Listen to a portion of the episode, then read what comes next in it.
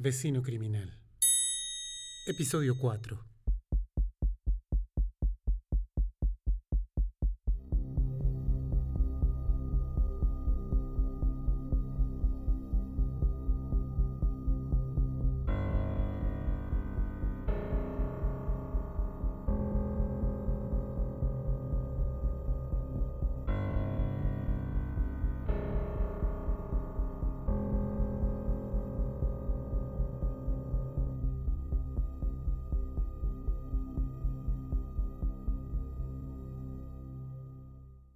Todos tenemos miedo. Es verdad. Algunos parecemos manejarlo de mejor manera.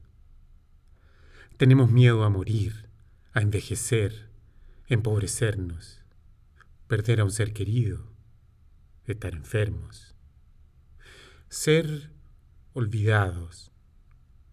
La vida humana es una constante lucha de la fragilidad contra el tiempo y contra otras fragilidades que luchan a su vez por permanecer.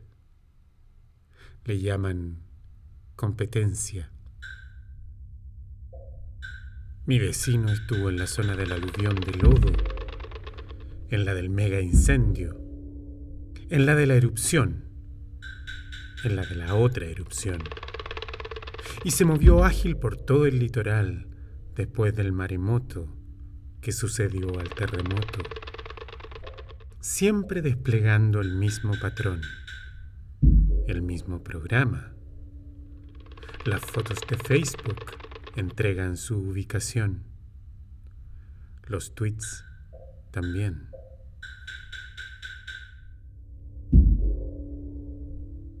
En cada zona que visitó, hay una víctima que fue contabilizada como parte de la estadística tras la ferocidad de los elementos y la desidia.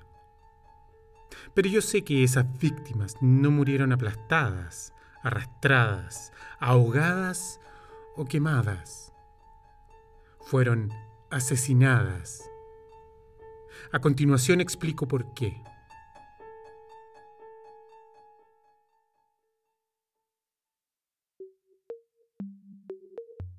Entre otras cosas, una muerte por estrangulamiento impide el paso de la sangre al cerebro. Si se hace bien, la tráquea no se hunde ni se marcan las uñas. La apropiada presión no debería dejar más lesiones cadavéricas que alguna equimosis facial y en los ojos.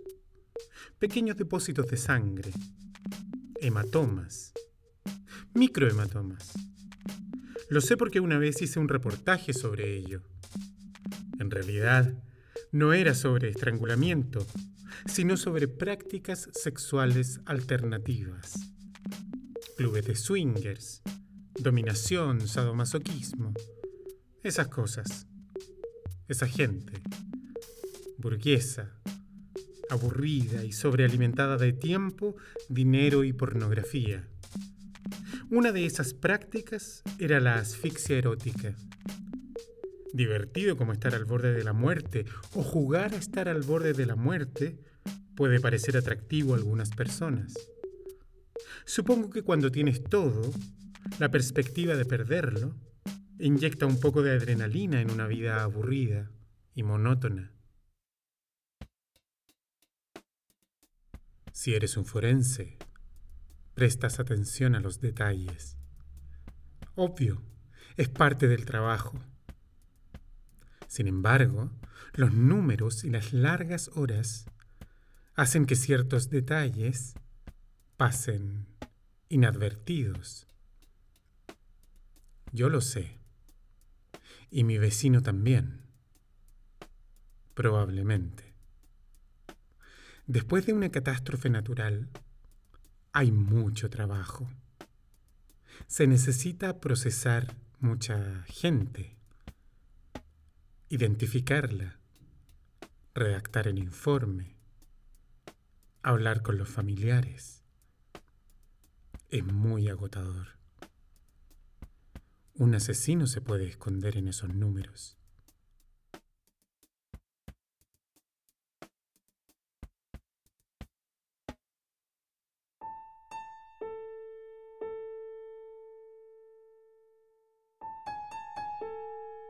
A la monina Lucía le gustaban los gatos. Siempre colocaba fotos de gatos con expresiones divertidas en su página de Facebook. Era adorable, ingenua. Hay una actualización de estado que dice, ¿por qué siempre me pasa lo mismo? No puedo evitarlo. Mostrando una foto de una gran bolsa de papas fritas vacía la edad en que las niñas se transforman en aspirantes a mujeres. La flaquita Alicia era diferente.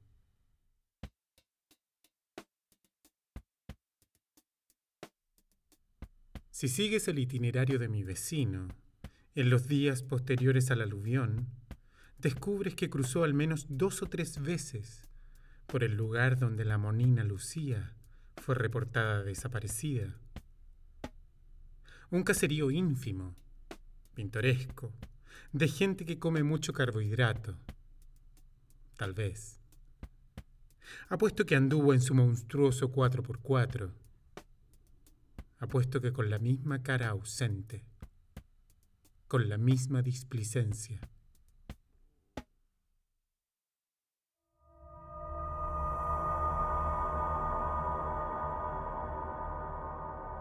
Uno podría argumentar que para un asesino que ha permanecido tanto tiempo escondido, disfrutando de sus debilidades, mi vecino no es muy inteligente. La evidencia de sus actividades regadas por plataformas electrónicas es una demostración de desprolijidad. Pero siendo honestos, jugar a ser estúpido es una buena defensa o la estrategia de un depredador astuto, echado al sol, lánguido, casi como un detalle del paisaje, insignificante, hasta que lanza el zarpazo, veloz, como un rayo, y la víctima se pregunta, medio sorprendida, medio enojada, ¿cómo llegué a esto? Saben de qué hablo. Es como cuando te pasa algo terrible y todo lo que pasó antes es una neblina, como si hubieras vivido como sonámbulo, sin darte cuenta de que se iba acumulando una cantidad de sucesos pequeños que inadvertidamente se concentrarían todos en un gran final, un terrible final. Y justo cuando está por terminar, veloces pensamientos cruzan por tu mente.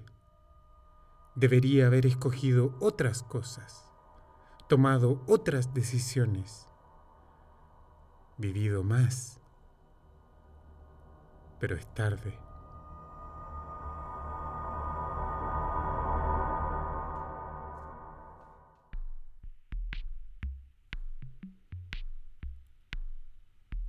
Mi vecino en la zona de catástrofe. Uno más del cortejo de ayuda desinteresada. Eso parecería. Pululando entre los damnificados. Hasta encontrar una víctima apropiada. Físicamente débil, desorientada, incapacitada de alguna manera, desvalida. Muchas niñas pobres cumplen esos requisitos.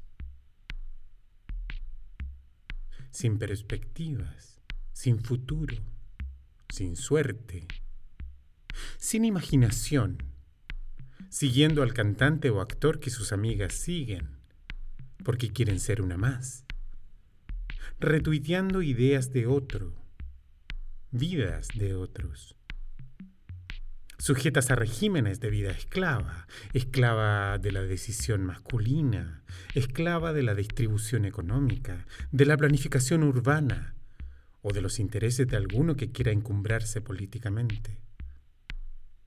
Desde pequeñas aprenden que su valor es su cuerpo y más adelante le pondrán precio. Un matrimonio, un par de embarazos, labores manuales, obediencia, De cierta forma, es un rescate.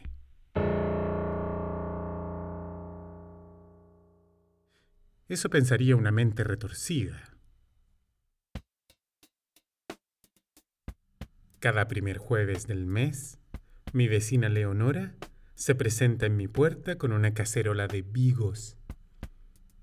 Le toma tres o cuatro horas cocinarlo y dice que no tiene gracia prepararlo para ella sola y que por ello viene a compartir ese plato conmigo.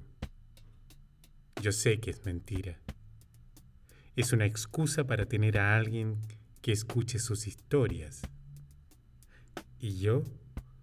Bueno, yo... Yo no rechazo un plato de comida gratis. Este ritual empezó hace una década, con un encuentro fortuito en la calle que siguió con el intercambio de gentilezas y culminó con la oferta de preparar y compartir ese plato típico de la cocina polaca. Uno pensaría que es pesado. Carne de ternera, chucrut, panceta, cebolla, setas, champiñones, repollo, tomate. Pero no. Sorprendentemente, deja una sensación de saciedad sin sopor, un dejo algo picante, algo dulce en la boca. Así empezó, de la mano de una comida y una historia. Años después, cuando Leonora me tradujo el nombre del plato, no pude más que estallar en risas.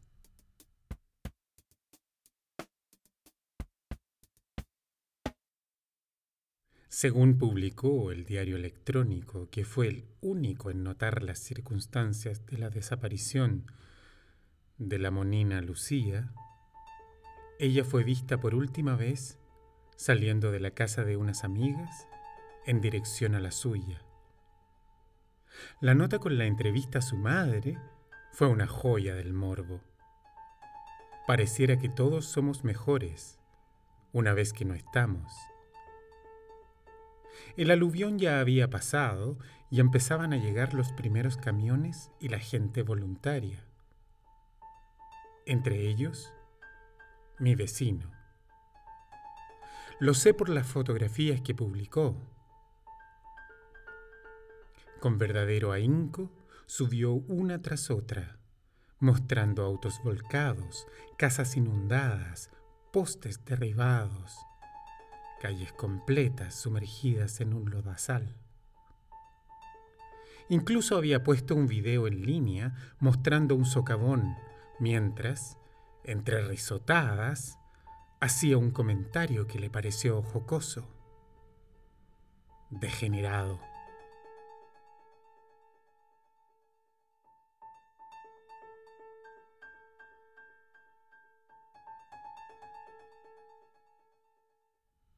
No es sorprendente en todo caso.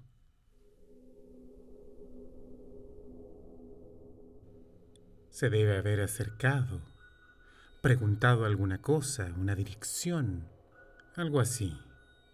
Y luego debe haberle ofrecido llevarla en su 4x4. ¿Qué iba a hacer la monina Lucía? Es obvio que aceptar. ¿Cuándo tendría otra oportunidad de viajar en un auto tan elegante? Hasta ahora es una hipótesis razonable. La niña se sube, mi vecino toma otro camino y sucede lo que tiene que suceder. Él pone sus manos alrededor del cuello de la monina Lucía y con total maestría y seguridad va apretando gradualmente mientras ella siente como el mundo se suspende y parece nunca volver a andar de nuevo. Igual pensamiento debe haber cruzado la mente de la flaquita Alicia, la niña cuyo cuerpo fue descubierto flotando en uno de los ríos de ceniza, agua y lodo a los pies del volcán en el sur, para luego ser ingresada y procesada como una víctima del desastre natural. Entonces, ¿qué? Dos víctimas en dos lugares separados por cientos de kilómetros, pero con dos denominadores comunes. Un desastre natural y mi vecino. Desorden, tumulto, confusión y mi vecino.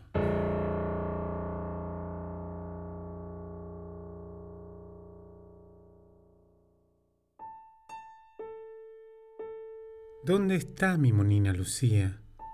Pregunta en vano su madre en la nota del diario electrónico. Probablemente bajo toneladas de barro que aún hay que remover, o flotando en la bahía, o quizás dónde a estas alturas. Me dan ganas de llamarla, para consolarla, decirle que es mejor así que se fue pensando en gatitos. También me gustaría llamarla para contarle de mi vecino, de lo sospechoso que es. Pero luego pienso que una mujer descontrolada, gritando frente a un cuartel de policía o frente a una cámara de televisión, es capaz de echar a perder todo lo que hasta ahora he investigado y cuidadosamente relacionado. No. Es mejor que aún no.